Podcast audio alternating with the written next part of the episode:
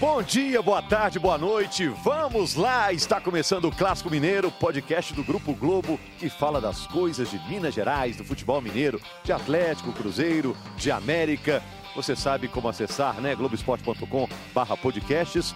Você pode indicar para seus amigos e também via agregadores é possível você ter acesso ao nosso podcast. Eu sou Rogério Correia, narrador do Grupo Globo. Estou aqui hoje com o Maurício Paulucci, repórter do Premier do Sport TV, da Globo, Globoesporte.com. Nosso faz tudo aqui, né, Maurício? Tudo bem? Faz tudo mesmo. Tô aqui, Rogério. Muito obrigado. E faz com prazer. Faz né? com prazer, o que é muito bom, né? Que é aquela frase mais clichê do mundo que é, faça o que gosta, você não vai precisar trabalhar nunca mais. É o meu caso. E muito obrigado pelo convite novamente. Voltando aqui, muito obrigado. E aí o Henrique Fernandes, que tem todos os dados, é uma enciclopédia Nem tanto. é, do futebol mineiro e do futebol brasileiro, internacional. Não sei como cabe nesse HD tanta informação, né? Com essa história aí do pessoal hackear, né? As autoridades, se, se hackearem o HD do Henrique aí, é informação para é. todo mundo sobre Fizer, futebol. uma- Até fizer uma tomografia aí, sai até muita coisa. parece, até parece. Um grande abraço a todos, sempre um prazer estar aqui. Henrique, o nosso comentarista, vamos falar de Campeonato Brasileiro, vamos falar de Libertadores, vamos falar de Copa Sul-Americana e muito mais para você. Até de Série B, né? Porque a situação dos mineiros na Série Oh. B, mineiros do, Do Mineiro, América, né? né? Tá feia a coisa. Dureza. Vamos lá, vamos começar? Toda semana a gente começa falando de um grande do futebol mineiro, né? Vamos começar dessa vez com o Cruzeiro. Semana passada foi o Atlético, dessa vez foi o Cruzeiro para ficar tudo igual. Bom, o Cruzeiro enfrentou o Atlético Paranaense no Mineirão, 2 a 0 para o Atlético Paranaense, que agora ganha em casa e também fora de casa, né? O Atlético Paranaense é uma grande força hoje do futebol brasileiro. E o Cruzeiro está tendo no Campeonato Brasileiro um desempenho bem aquém do que o torcedor esperava, né? Pelo elenco forte que o Cruzeiro tem, pela força da torcida, a situação realmente é difícil para o Cruzeiro no brasileiro. O Maurício Paulucci acompanhou o jogo de perto, né? É, sentiu o Cruzeiro meio amarrado aí no jogo? Que- Era o reserva, time reserva, né? É, esse é um fator muito importante, né? Foi um jogo muito singular, né? Um jogo que é, ao vivo só assistiu mesmo quem tava lá no Mineirão. O jogo não teve é, Não teve nenhuma transmissão, não né? teve nenhuma transmissão, então só quem tava ali conseguiu acompanhar é, a partida ao vivo. Eu acho que é tudo uma questão de escolha, né? O Mano Menezes optou por colocar o time reserva e depois a coletiva dele foi é, muito cara, né? Foi muito importante nesse sentido. Porque depois da coletiva, pela primeira vez eu vi o Mano realmente colocar a boca no trombone. Ele disse que se o Cruzeiro tivesse alguns jogadores como o Lucas Silva, o Raniel, esse time reserva não seria tão fraco e talvez tivesse condições de ganhar do Atlético Paranaense a situação não tivesse tão ruim assim no Campeonato Brasileiro. Mas essa não é uma fala de comentarista? Ele é, o É, treinador, ele que é. opta por botar esse jogador ele ou opta, não. e eu acho que assim como fez na, na semana anterior lá em Salvador, ele erra. Porque ele poderia ter nesse jogo, no banco que fosse, algumas boas peças para mudar o andamento de uma partida. Porque eh, não existe planejamento certo ou errado. Cada um pensa de uma forma, tanto que o Thiago Nunes trouxe o time titular para BH.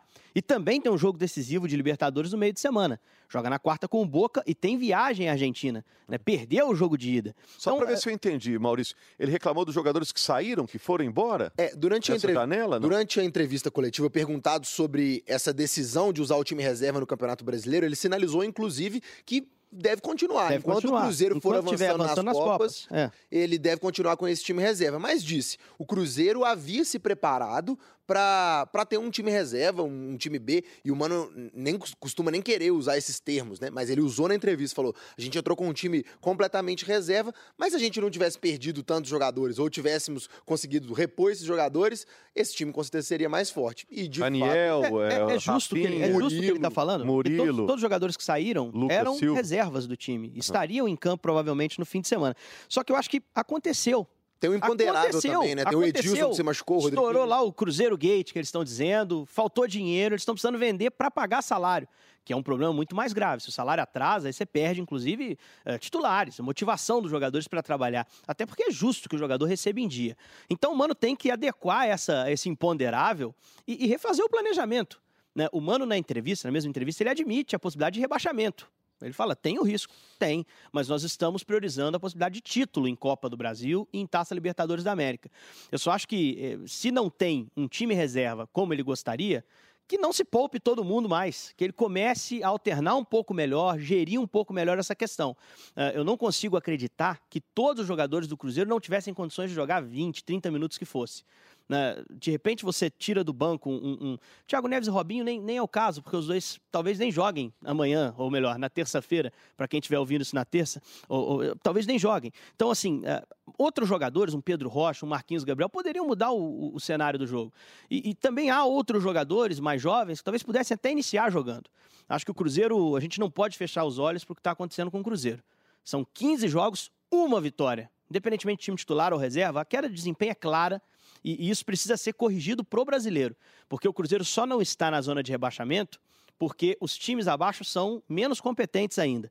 Porque o aproveitamento do Cruzeiro no brasileiro é aproveitamento de time rebaixado. E o elenco não é elenco para ser rebaixado. Por outro lado, tem o alívio para o torcedor do Cruzeiro, que o Cruzeiro está na semifinal da Copa do Brasil. Então, na Copa do Brasil está tudo bem. Tudo certo. Pode na se cruzar com o Atlético Paranaense na final. Verdade. Né? na Libertadores vivos. fez um grande resultado fora de casa. Se alguém tem mais chance de classificação no duelo Cruzeiro e River, que a gente vai falar daqui a pouquinho, é o Cruzeiro Sim. que joga em casa, Sim. né? Mas no brasileiro, realmente a situação tá terrível. E eu não sei também se todo mundo, inclusive nós da imprensa, estão minimizando a situação do Cruzeiro no campeonato, pensando, ó, daqui a pouquinho o Cruzeiro dá uma acordada, dá um gásinho, já sai dali, já vai para o meio da tabela. Porque as rodadas estão passando e essa reação não vem, né? É, eu acho que é aquela, aquela velha história né, que tem na política, tem muito no futebol também, que é aquela gestão do prazo muito curto. Então você se preocupa com o que está é, em voga no momento, e no caso do Cruzeiro há essa obsessão pela conquista da Libertadores. O Cruzeiro já se mostrou uma equipe, um elenco que funciona muito bem nas Copas. Talvez esteja, esteja fazendo algo muito complicado, deixando o brasileiro de lado. E internamente, apesar dos, dos resultados bons nas Copas, a gente percebe sim a comissão técnica, nos treinamentos, é, o clima não, não é tão bom assim como se tivesse mediano ou bem nas três competições. Bom, o Roberto Gaúcho participou do nosso Globo Esporte na segunda-feira e acha que o Mano deveria escalar o Fred nesse jogo de terça-feira. Pela experiência do Fred, jogador de jogos grandes. Você sentiu no jogo que o Fred está bem? Não, eu acho que alguma coisa está acontecendo com o Fred. Ele teve uma labirintite, né? Não viajou para o jogo de ida contra o River Plate lá na Argentina. Eu já tive isso, é péssimo. Você deita, fica tonto deitado, é péssimo. Ele disse Mas que, passa rápido que a também, visão é. fica meio, meio embaçada. Mas em três dias você está inteiro. Pois é, foi o que o doutor Sérgio Campolina falou comigo. Eu tive uma conversa longa com o médico do Cruzeiro e ele disse que o Fred teve essa labirintite, foi liberado, mas é algo que preocupa. E de fato, eu acompanhei o Fred durante esse jogo jogo inteiro, antes de entrar na partida, no intervalo, e ele estava abalado, talvez, atento, aflito, não estava normal. Até dentro de campo mesmo, a gente percebia um Fred diferente, talvez nervoso também, afinal são 13 jogos sem fazer um gol, é uma sequência muito longa para um centroavante como o Fred. Eu acho que é uma mistura de falta de confiança, até mesmo para um atacante do nível do Fred, e esse problema que é um problema que eu sei que afetou muito o Fred, porque não é uma lesão, né? O jogador está muito acostumado a abrir o músculo, a ter uma dorzinha ali no joelho. Agora, é. uma lesão que, que mexe assim, né? O Rogério, como você bem disse, a visão fica comprometida, o equilíbrio. Então, Exato.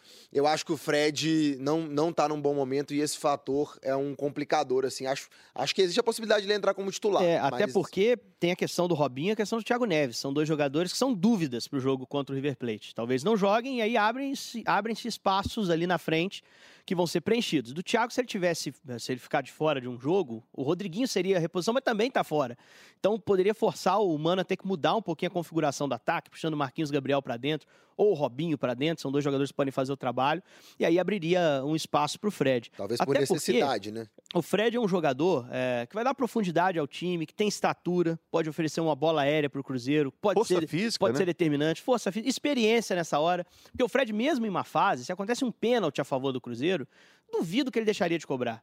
Ele não se omitiria, ele é o batedor do time. Ele normalmente assume essa, essa responsabilidade, fez o gol do título estadual com independência lotado de torcedores do Atlético. Então, a presença dele pode ser positiva é. nesse sentido.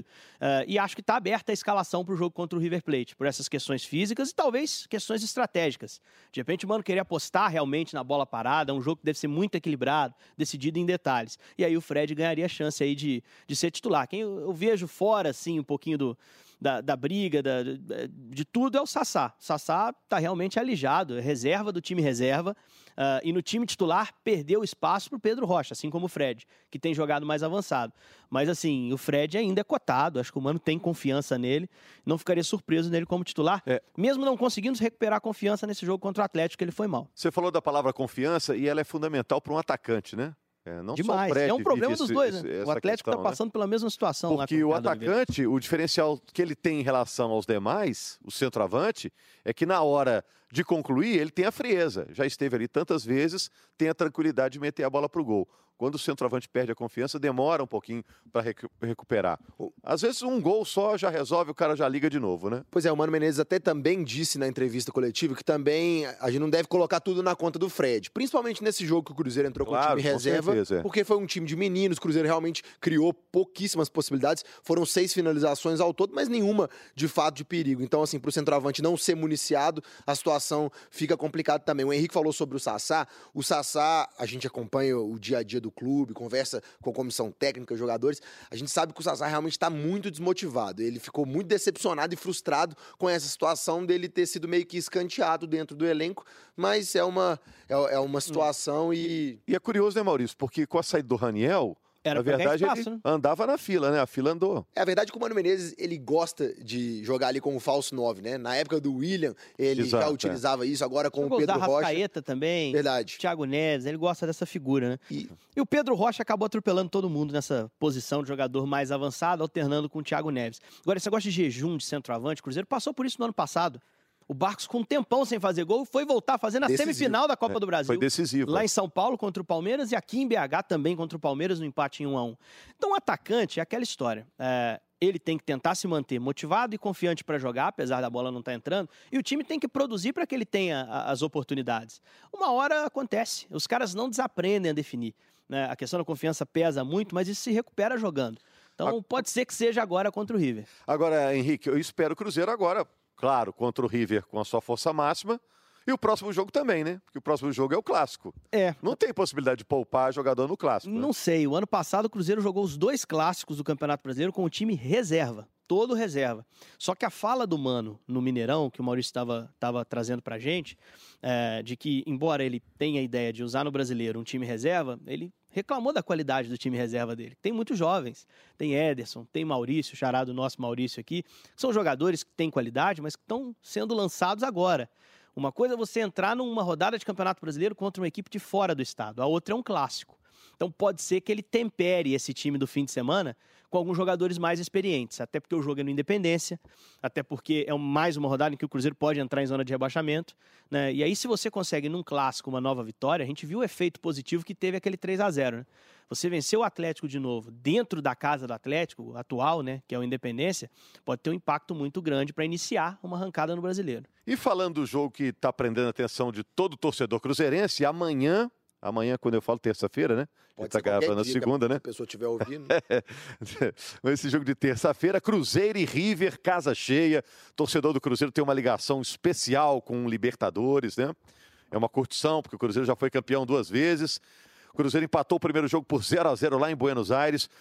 O Henrique está falando que o River Plate vem muito mais forte para esse é. jogo. É um time mais forte. No Deu tempo mesmo, de né? fortalecer tanto o time em uma semana. Mano. Não, porque retornam jogadores importantes e, e, campeões da América retornam ao time, né? Vai ter, por exemplo, a figura do Léo Ponzio, que é um volante histórico lá, já com muito tempo de clube. Ficou no banco no outro jogo. É, exatamente, né? ainda não estava 100%.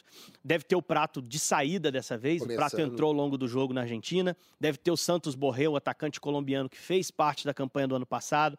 Recebe também o Casco, lateral esquerdo, passagem pela seleção, jogou a Copa América, inclusive jogou no Mineirão pela seleção argentina. Entra no lugar do Henrique que se machucou no primeiro Exatamente. jogo. Assim como então, o Pinola também que se é machucou. Um time, é um time como um todo mais forte. Na zaga, o desfalque do Pinola é extremamente importante. Foi o melhor zagueiro do último campeonato argentino, também jogador de seleção argentina. E tem uma dúvida no meio campo. Você vai jogar o Nico de la Cruz, que é uruguaio, é irmão do Carlos Sanches, é um, um meia mais esperto, mais rápido. Ou você vai jogar o Ezequiel Palácios, que foi campeão ano passado, terminou valorizado, mas é um jogador mais lento. Se o Gajardo estiver pensando mais em contra-ataque, ele vai com o Nico. Se ele estiver pensando mais em um jogo de posse, encarar o Cruzeiro de igual para igual, que é o que eu acredito que vai acontecer, ele vai com o Palácios no meio. É. Eu fiquei surpreso com o primeiro jogo lá em Buenos Aires, a gente estava lá no Monumental. Porque o River estava voltando de férias. O calendário é. argentino é diferente do nosso. Eles param no meio do ano, como a Europa, né? Para lá no meio do ano. E achei o River muito intenso, uma correria para trocar passes no primeiro tempo uma intensidade muito grande, né? É, Fiquei bem surpreso. Fiquei tentando pensar qual o time do Brasil que joga naquela intensidade. Pois é, e o River, e o River estreou agora no final de semana no Campeonato Argentino, empatou um a um contra o Argentino Júnior e o Gajardo poupou alguns jogadores. Foi o caso do o Montiel, o Enzo Pérez e o Nacho. O Fernandes não, não jogaram. Não poupou todo mundo como mano. Não, não né? poupou todo Mas mundo. Mas também é um outro momento de temporada. Talvez ele queira ali também dar um pouquinho de ritmo aos jogadores. Está voltando agora, tem poucos jogos na temporada. Foi a estreia do River Plate no Campeonato Argentino. É, o Campeonato Argentino começou nesse fim de semana. Ele tinha jogado uma partida só antes do, do jogo do último meio de semana, que foi um jogo da Copa Argentina, não da Liga. Então ele também quer dar um pouquinho de ritmo aos jogadores, mas eu vejo um River Plate mais forte para esse jogo de, de, de terça. Acho que o Cruzeiro vai enfrentar um adversário tecnicamente melhor do que foi na última semana. E Mas qual cara ser é anulado é outro, no né? River? Qual cara que o Cruzeiro deve ter São sempre o Lucas Prato. Acho que o cara que melhor articula o time é o Nacho Fernandes, que é um meio campista com boa chegada à frente. Uh, o Santos Borré é um atacante de mais movimentação, um atacante colombiano com passagem no futebol europeu, Sairia o Soares, Real. né, que perdeu o Sairiam os dois da frente na terça, o Álvares, Álvares. e o Soares. Uh, o Soares, inclusive, ficou bastante abalado uh, depois do pênalti perdido. A própria torcida pressionou muito a saída dele. Deve jogar o Borré com, com o Prato deve jogar, a gente está dizendo isso porque é início de temporada, a gente não sabe a real condição física de cada jogador do, do River. O Prato provavelmente vai para o jogo, porque já jogou uma parte do outro jogo, mas acho que é um time melhor. E, e como eu disse, não estou esperando o River Plate fechado para contra-atacar Cruzeiro, não. Eu acho que vai tentar se impor perante o Cruzeiro mesmo no Mineirão. Isso pode ser bom para o Cruzeiro. É Exato. É melhor pegar um time que queira fazer um jogo igual do que um time que se fecha e você não consegue infiltrar todos os jogos envolvendo os brasileiros são interessantes nesse meio de semana na, Libertadores. Agora, tem dois que chamam mais atenção, na minha opinião: é o Cruzeiro e o River e o Flamengo e o Emelec, pelo drama que o Flamengo vive por ter perdido fora de casa. É. Por ter perdido muitos jogadores é. importantes. É mais fácil o Cruzeiro ganhar do River, campeão da América, ou o Flamengo fazer mais de dois gols no Emelec? Pergunta boa, hein? Essa aí é essa é de vestibular. Eu acho que é mais fácil o Cruzeiro passar com todo respeito. Assim, acho que uma coisa é você enfrentar o Emelec precisando fazer três gols, que é o caso, né? O 2 a 0 leva o jogo para pênaltis. Outra coisa é você construir isso numa primeira fase, por exemplo. A gente viu o time do Emelec. Não é um time que enche os olhos. Pegou o Cruzeiro na fase de grupos, venceu no Mineirão, mas um contexto em que o Cruzeiro já estava classificado e, e com um problema de arbitragem para mim. Teve um Cruzeiro gol mal anulado do Cruzeiro. O Cruzeiro já tinha passado de ano ali quando é, enfrentou o, o Cinco vitórias até então, né? Sai atrás naquele jogo, empata, chega a virar com o David um gol mal anulado. Não tínhamos VAR na primeira fase da Libertadores, agora temos. Mas o Emelec é um time que não, não chama muita atenção. Uh, agora, construir 3 a 0 contra ele é difícil. Em qualquer jogo de mata-mata. E o Flamengo chega muito desfalcado para esse jogo de meio de semana. O Cruzeiro contra o River, você vai pegar o campeão da América, é um time fortíssimo, é um time que tem condições de fazer um gol na sua casa, e aí, pela regra do gol fora, complicaria muito a eliminatória do Cruzeiro. Mas esse time do Cruzeiro, normalmente decidindo em casa, ele, ele joga bem, ele consegue avançar nas Copas. Então, eu acho que é, o voto de confiança que eu dou, mesmo no momento ruim, é exatamente pelo retrospecto Exato. em Copas desse time do Mano. É, a gente está vendo o Cruzeiro crescer nessas partidas enormes, Sim. né? Decisões, é, mata-mata é, da Copa do Brasil no ano passado, no ano anterior também. Eu acho que vai ser muito difícil, mas eu também acho que o Cruzeiro passa, Maurício. Acompanho o relator. Eu acho que é, o Cruzeiro tem jogadores muito experientes e que são fundamentais nesse tipo de jogo grande jogo eliminatório. E o Flamengo também tem esses jogadores experientes que podem ser decisivos, mas alguns deles estão fora, né? É, o caso do Diego, do Arrascaeta, então o, o Jesus não vai poder ser, acho que, salvador nesse, é, nessa partida, porque o Flamengo vem muito desfalcado. Acho que o par é mais difícil para o Flamengo. É, amanhã o Cruzeiro tem que jogar como Cruzeiro, até porque são cinco jogos sem fazer gols. Exato. Algo o Campeonato Brasileiro, nove jogos sem ganhar e uma é. vitória só nos últimos 15 jogos. Lembrando que tem uh, o adversário do Cruzeiro também sai no meio de semana, se o Cruzeiro avançar. Tem Cerro Portenho e São Lourenço. O primeiro jogo foi 0 a 0 na Argentina. O Cerro tem até uma dosezinha de, de favoritismo, porque foi implacável. Estava tá, no grupo do Atlético, enfiou 4 a 1 no Galo, né, no, no, jogo da fase de grupos. É um time traiçoeiro, perigoso, e pode ser o adversário do Cruzeiro nas quartas. Eu estou apostando no Cerro contra o São Lourenço nessas oitavas. Vamos ver se vai se confirmar.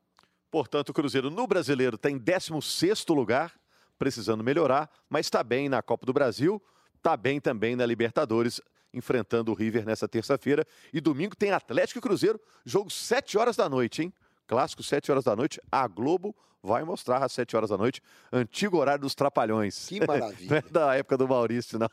Talvez nem do Henrique também. É, não peguei um pouquinho, acho que dos Trapalhões. Bom, para a gente não se atrapalhar aqui, vamos para o Atlético, né? Chegamos a 20 minutos, a gente faz aquela virada. Com 20 minutos, a gente vira. Para falar do Atlético que enfrentou o Goiás. É, o segundo tempo do Atlético foi melhor do que o primeiro, né, Henrique? O segundo tempo do jogo foi melhor do, jogo, do é. que o primeiro também, né? O primeiro tempo, o Atlético. Até estava ouvindo uh, hoje mais cedo a, a entrevista do Rodrigo Santana. Uh, concordo com ele. O Atlético levou ali uns 20, 25 minutos para entender o jogo e encaixar uma marcação no Goiás. E aí terminou o primeiro tempo até um pouquinho melhor. No segundo tempo o jogo foi mais franco. Foi até meio maluco nos minutos finais, não tinha mais meio campo, né? Um jogo de bola muito direta. O Goiás com o Michael, o Atlético explorando velocidade. Uma boa jogada do Tiará também na, na metade do segundo tempo. Melhor chance do jogo do Galo, bola do Alejandro, travessão, que ficou em cima da linha. Acho que todo mundo concorda que não entrou realmente. Né? O árbitro de vídeo conseguiria ver, mas acho que, que no campo já ele não tem aquele reloginho, né? É, o Goal Line Technology. É, eles chamam Como? assim, né? Tecnologia, é, tecnologia da, linha da, linha do, gol. do, gol. Muito é. bem, muito bem. Aliás, é, os estádios brasileiros estão equipados com essa tecnologia, mas não utilizam. Desde a Copa, um dos legados que a FIFA deixou foi exatamente isso, mas é considerada cara tecnologia, enfim é, ela mataria, mas nem precisou. Deu para ver que a bola não entrou. Acho que o Atlético é, fez um jogo irregular, como a gente disse, mas um jogo bom. Volta com um ponto bom na bagagem ali. Seria melhor ainda se o Atlético não tivesse perdido dois pontos na rodada Exatamente. anterior contra o Fortaleza. Aí seria uma semana, assim, um, um conjunto de duas rodadas excelente. É. Gostei muito do Goiás, do tal do Michael, né? Porque a gente já tinha visto aqui. Michael é meio o Araújo. É, é estica nele, a bola no Michael e ele vai é, para cima. Muito habilidoso, muito rápido. O, Algumas deficiências, né? Ele não fez uma eu, eu divisão até, de base normal, é, né? Eu até, Já apareceu tarde, eu mas até brinquei muito na, na ensaboado. Como é que o futebol, a gente brinca, o futebol é uma mãe mesmo, né? Rafael Moura não jogava uma partida de time principal, não jogava uma partida de futebol como atleta profissional desde aquele pênalti que ele não bateu no Maracanã. Um semestre sem. E ontem, o Rogério estava na transmissão do jogo, deu ali 10, 15 minutos do segundo tempo, a torcida do Goiás pedia Rafael Moura, Rimé, Rimé, Rimé, como o mundo do, do futebol dá voltas, né? Porque o Rafael Moura já é um veterano, uh, por não ter conseguido um, um, clube, é evidente que chegou, chegaram propostas, mas nenhuma que o tenha traído. É, durante todo esse tempo, se imaginava até que talvez pudesse ter acabado a carreira dele. E ele fecha com o Goiás para jogar a Série A e tem o nome cantado pela torcida no jogo de estreia. É. Até entrou bem, achei que tá móvel, assim, tem, teve condição de melhorar o time do Goiás ali. E curioso que ele é torcedor declarado do Atlético, do Atlético né? A família exatamente. dele é atleticana, né? Quase complica a vida do Atlético. Ontem teve uma bola lá que estava pronto para finalizar, a bola não chegou até ele. Não chegou porque o Rabelo não deixou e para mim foi o melhor homem em campo do Atlético. Foi bem, o Igor Rabelo, Rabelo foi bem. Tá crescendo de produção. É. Sabe que eu gostei? Seguro. Gostei do volante lá do Paraguaio. Martinez, Martinez. Né? Também gostei. Eu acho que é um cara que tem um porte físico diferente, né? Mais de 1,80m, te ajuda na bola aérea, é 1,86m. a primeira bola. Eu acho que isso pode auxiliar e é um cara também que vai se adaptando devagarinho. E a informação que vem dele do Paraguai, não acompanha a carreira dele no Guarani lá, é que é muito versátil. Ele pode fazer zaga, ele pode jogar até um pouco mais avançado como um segundo homem de meio. É, compre um, leve momento, três. É, nesse momento, não tem muito espaço para ele no time titular, porque o Jair vem jogando muito bem e é o Jair que faz o papel. Foi poupado nesse jogo do Serra Dourada, mas é um cara para incorporar o teu elenco, para te ajudar. É legal, né? Porque o Atlético perdeu agora o Adilson, que era titular. Sim. Ganha as opções, né? Porque o Jair está jogando bem e acho que a atuação do, do Ramon Martins. E, e acho que ele está tanto agradando que ele acabou de chegar já está na terceira partida, ou seja, no treino é, ele estava mostrando é, alguma coisa que o Ellison sobre isso.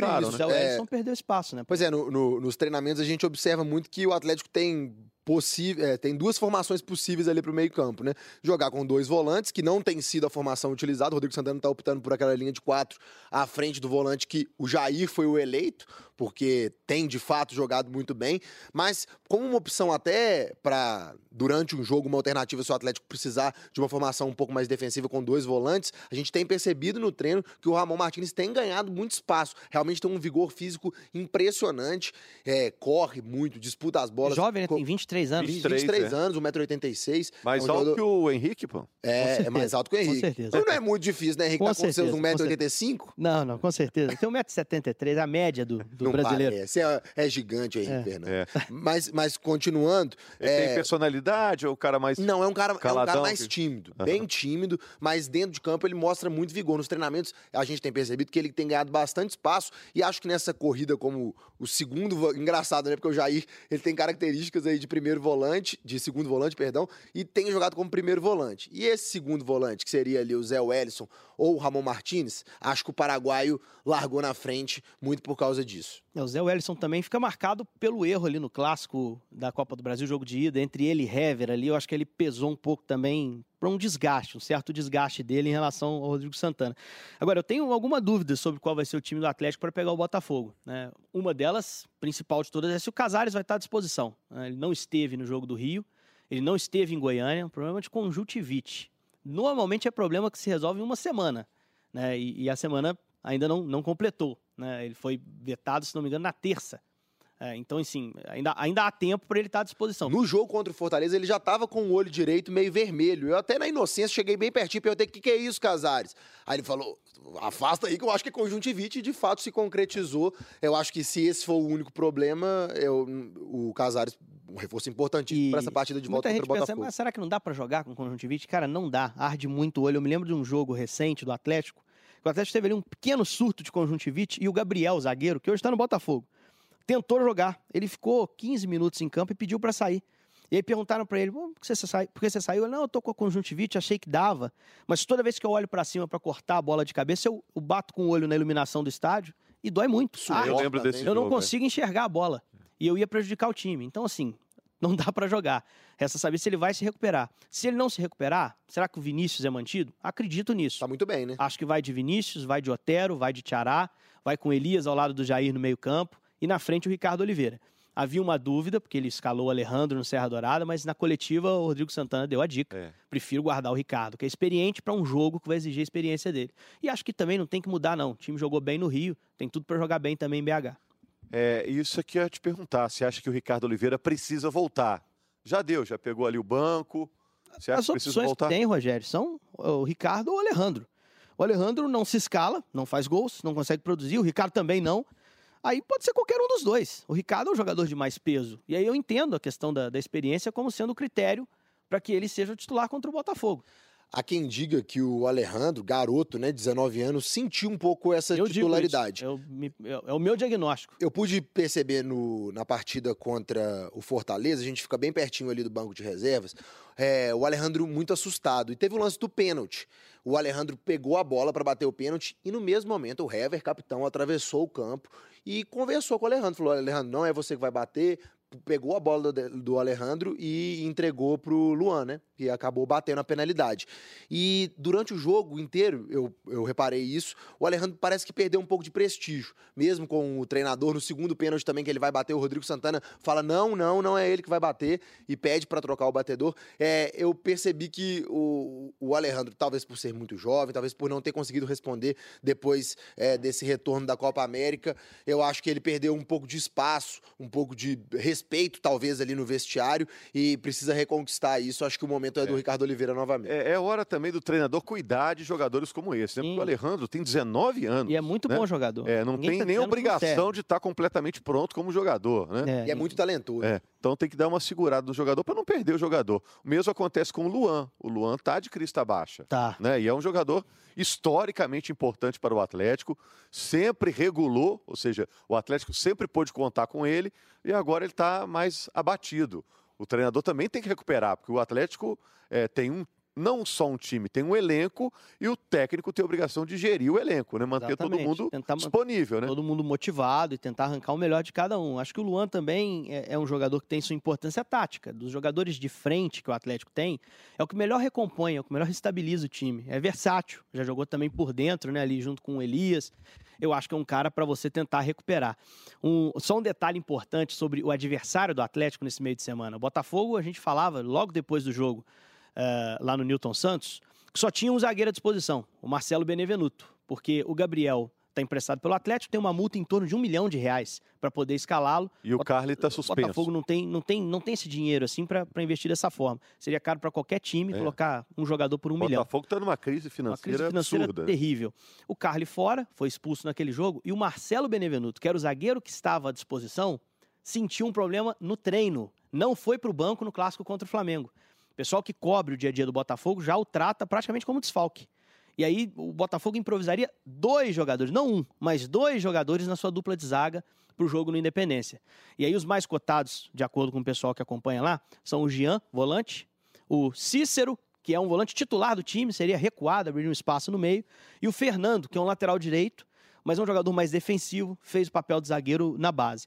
É um ponto para o Atlético explorar, É. não há dúvida disso. Vai ter que descobrir a vocação aí Pressionar um zagueiro, o né? Botafogo, tentar melhorar essa vantagem que, que o Atlético já tem. É jogo, acho, para o Atlético tentar ser ofensivo também na volta. É, o Atlético tá bem na Sul-Americana porque ganhou fora de casa, ganhou do Botafogo lá por 1 a 0 Importante porque o Botafogo historicamente dá trabalho ao Atlético. Verdade. Uma, uma boa vitória por 1 a 0 Gol do Vina, né? Do Vinícius. Não costumo chamar ele de Vina. Para mim é Vinícius. Ah, nem eu. Do Brasil inteiro é Vinícius. né? Inventou esse apelido, não, não tinha resolveu começar a ser chamado assim, vai no Vinícius mesmo. E no brasileiro, o Atlético está muito bem, é o quarto colocado. Pode ser que está muito bem, né? Está oito pontos do novo É. líder, que é o Santos. Até pode Quem não queria estar na quarta colocação? É, né? Até pode perder essa quarta posição, porque o Corinthians tem aquele jogo a menos contra o Goiás, e nesse momento, se o Corinthians vence aquele jogo que deve, ultrapassa o Atlético. Então, mas a- acho que é uma posição é, até um pouco acima do que o Atlético pode. O elenco do Atlético, por exemplo, é brigar por G6. E hoje é uma briga por G4. E tem diferença. Um entra direto na fase de grupos. Você não acha que pela. Desculpa, na- Henrique, te na pré. interrompi. Mas você não acha que pela melhoria do desempenho do time, aí até as caras novas que chegaram, chegaram três gringos aí: Hernandes, Martinez e Otero. Já não dá para fazer, rever essa previsão é, de onde o Atlético pode chegar? título, Rogério? Não, pelo menos um G4, não? Não, eu, eu digo que a briga atual do Atlético é uma briga acima do que eu esperava. O Atlético já briga no G4 para mim. Ali é possível. O Não Santos nem- também não era candidato era ao candidato, título. hoje é o líder do campeonato, né? Então isso muda, né? E, e joga pra ser líder, isso que é o mais legal. O Santos tem jogado bem, cara. O Santos tem jogado bola. O Atlético também joga pra estar aí onde tá. Tem vencido fora de casa, ainda não perdeu esse ano no Independência. Me, é, me lembra que o Atlético já, pe- já pegou o Santos do brasileiro? Já pegou, perdeu por 3 a 1 Logo depois da eliminação na Copa do Brasil. O Atlético tira Lá, o né? Santos Foi na lá- Copa- lá na dois Vila jogos em Belmiro, São é. Paulo. Foram jogos seguidos. Jogos seguidos. No meio Exato. de semana tira o Santos na, na- no Pacaembu. No Pacaembu. E depois vai jogar na Vila no domingo, Verdade. perde por 3 a 1 Os Santistas disseram que se o primeiro jogo tivesse sido na Vila, houve, houve essa celeuma. Aliás, dos três que estão na frente do Atlético, o Atlético já jogou com todos. Né? Venceu o Flamengo, perdeu para o Palmeiras no, no Mineirão e perdeu esse jogo para o Santos. E no retorno, ele só joga. ah, só joga com o Santos aqui em BH, É. pensando nos três primeiros. Né? É, isso é ruim também, já que já jogou, né, para tentar diminuir essa diferença. Estava falando por causa disso. Agora, o jogo ontem entre Goiás e Atlético, vamos ser sinceros, né, não foi um jogo legal, né? Não. O Corta primeiro aí, tempo, principalmente. primeiro tempo, talvez o início da etapa final. E por que, que a gente está tendo tantos jogos ruins, hein, ô Henrique? Porque você vê o brasileiro, o brasileiro tem Ganso, tem Pato, tem Gabigol, tem o Ramires, tem o Everton Cebolinha, tem esses jogadores eh, do Cruzeiro com passagem por seleção brasileira, jogadores do Atlético também cheios de títulos na carreira, né? Hever, É. Vitor, Fábio Santos, Elias, Ricardo Oliveira. Cruzeiro tem Fábio, tem Fred, tem Robinho, tem Léo, tem Dedé. Talvez ainda seja a cultura do, do resultadismo imperando no futebol brasileiro. Assim, de melhor você se guarnecer, se fechar para conseguir não perder os jogos, do que você montar um time faceiro que vá para frente. O São Paulo ele quebra isso um pouco. Eu vejo o Santos como um time mais ofensivo que o normal, que a média. O líder do campeonato tem uma ideia diferente. E eu acho que existe uma ideia diferente assim pairando no ar. Alguns treinadores estão começando a apostar nisso. O Diniz, ah, o Barroca no Botafogo, que até no jogo contra o Flamengo ah, do fim de semana foi um time mais defensivo para contra-atacar e fez um bom jogo. Então, assim, eh, a gente está vivendo um momento de transição no futebol brasileiro, Você acha que tem a ver mais com a postura dos técnicos dos do treinadores. que com a qualidade técnica Sim, dos jogadores? Exatamente. Eu acho que, que, pa- passa muito por isso. Os treinadores normalmente montam times para não perder, para pontuar que seja o mínimo a cada rodada. E, eventualmente uma outra ideia aparece em um outro time. Resta saber se tem qualidade também para isso. Né? O Diniz gosta do Fluminense para frente. Olha onde está o Fluminense.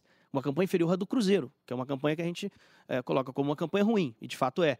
Então, assim, é, é, um momento de transição no futebol brasileiro, mas ainda somos resultadistas. As, as, referências dos treinadores que foram vitoriosos nos últimos campeonatos brasileiros, e aí a gente pode puxar por Tite, Carilli, tem o Mano Menezes também, todos esses que têm uma cultura é, de um jogo mais defensivo, reativo e vitórias é, por uma diferença pequena, tem dado resultado nos últimos. Então, talvez por isso, isso seja uma consequência. Aquela, aquela frase, Ataques ganham jogos, defesas ganham campeonatos. campeonatos. E o, o, brasileiro é um campeonato longo, difícil, e essa estratégia parece que tem, tem funcionado bastante. Vamos ver, né? Torcer até para um treinador como o Sampaoli, um treinador como o Fernando Diniz tenha sucesso para que isso possa é, inspirar outras gerações ou outras formações para que mude um pouco esse panorama. Eu acho que esse é um diagnóstico possível para esses jogos do brasileiro que tem alguns têm dado bastante calo na vista.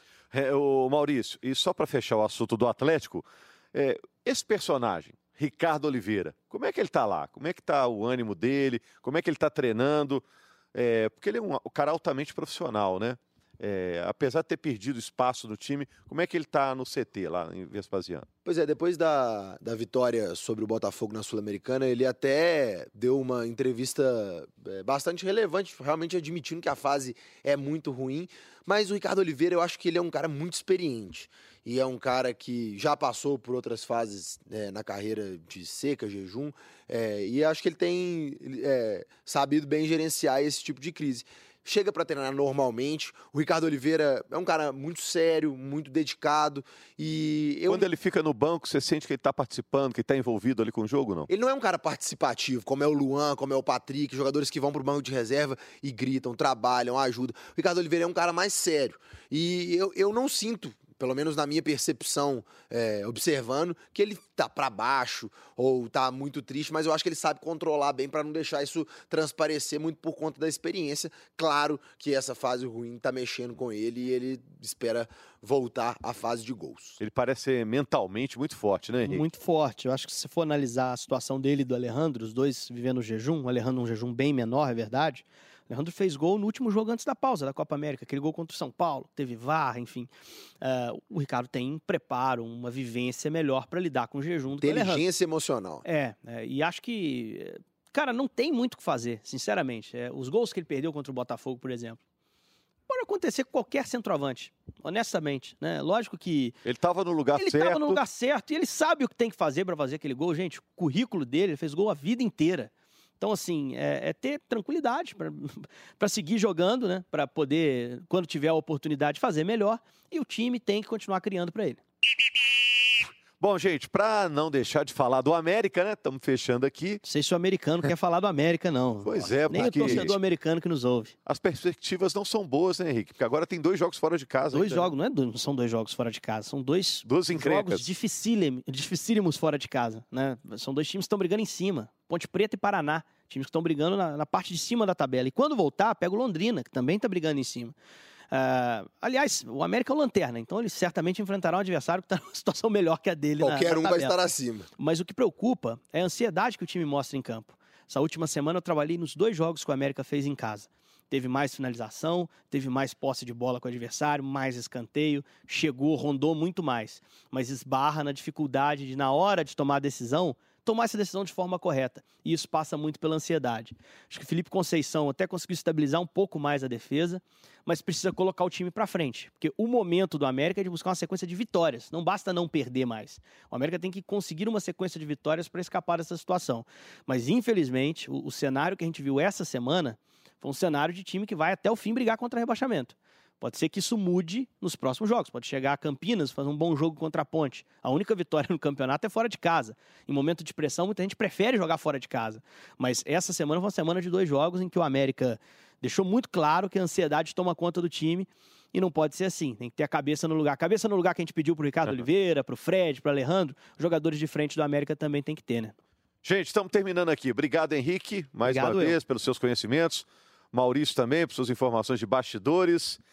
Valeu, né? Muito obrigado. Fiquei um pouco apreensivo, porque depois daquela história lá do rato no Serra Dourada, eu fiquei olhando. Aqui não vai ter, não, né, Rogério? Não, não tem, não. Para quem não acompanhou, na entrevista coletiva né, do, do Rodrigo ontem, logo depois do jogo. Teve né? homem barbado subindo em cima da é, mesa. O Rodrigo ainda não, não tinha chegado. Eu... Né? O Rodrigo ainda não tinha chegado. O pessoal que tá, o nosso Rodrigo, Rodrigo Franco, que estava lá, e, e, ele, ele relatava que tinha companheiro de imprensa subindo na mesa e o ratinho fazendo a festa lá no, no chão da eu sala acho que o Rodrigo, inclusive, falou isso lá do alto. Bom, fala em rato, né? Atlético e Cruzeiro estão com a faca e o queijo na mão para esse Opa. meio de semana, né? Com tudo aí para seguir em frente, vai ser bom aí. Boa sorte para Minerada e o América tentando encontrar o caminho dele. Boa sorte também para o Coelhão. Valeu, Henrique e Maurício. Valeu, Muito obrigado, obrigado, a você que acompanhou mais um podcast e a gente volta toda segunda-feira, globesport.com/podcasts. Vai lá, aconselha lá para o seu, seu colega, dê essa dica para o seu amigo para acompanhar essa conversa legal sobre o futebol mineiro. Agradecendo ao Breno Amorim, que cuidou do nosso áudio. Grande né? Breninho. É, valeu, Breninho. Grande abraço para vocês. E bom dia, boa tarde, boa noite. Tchau, tchau, tchau, tchau, tchau, tchau. tchau.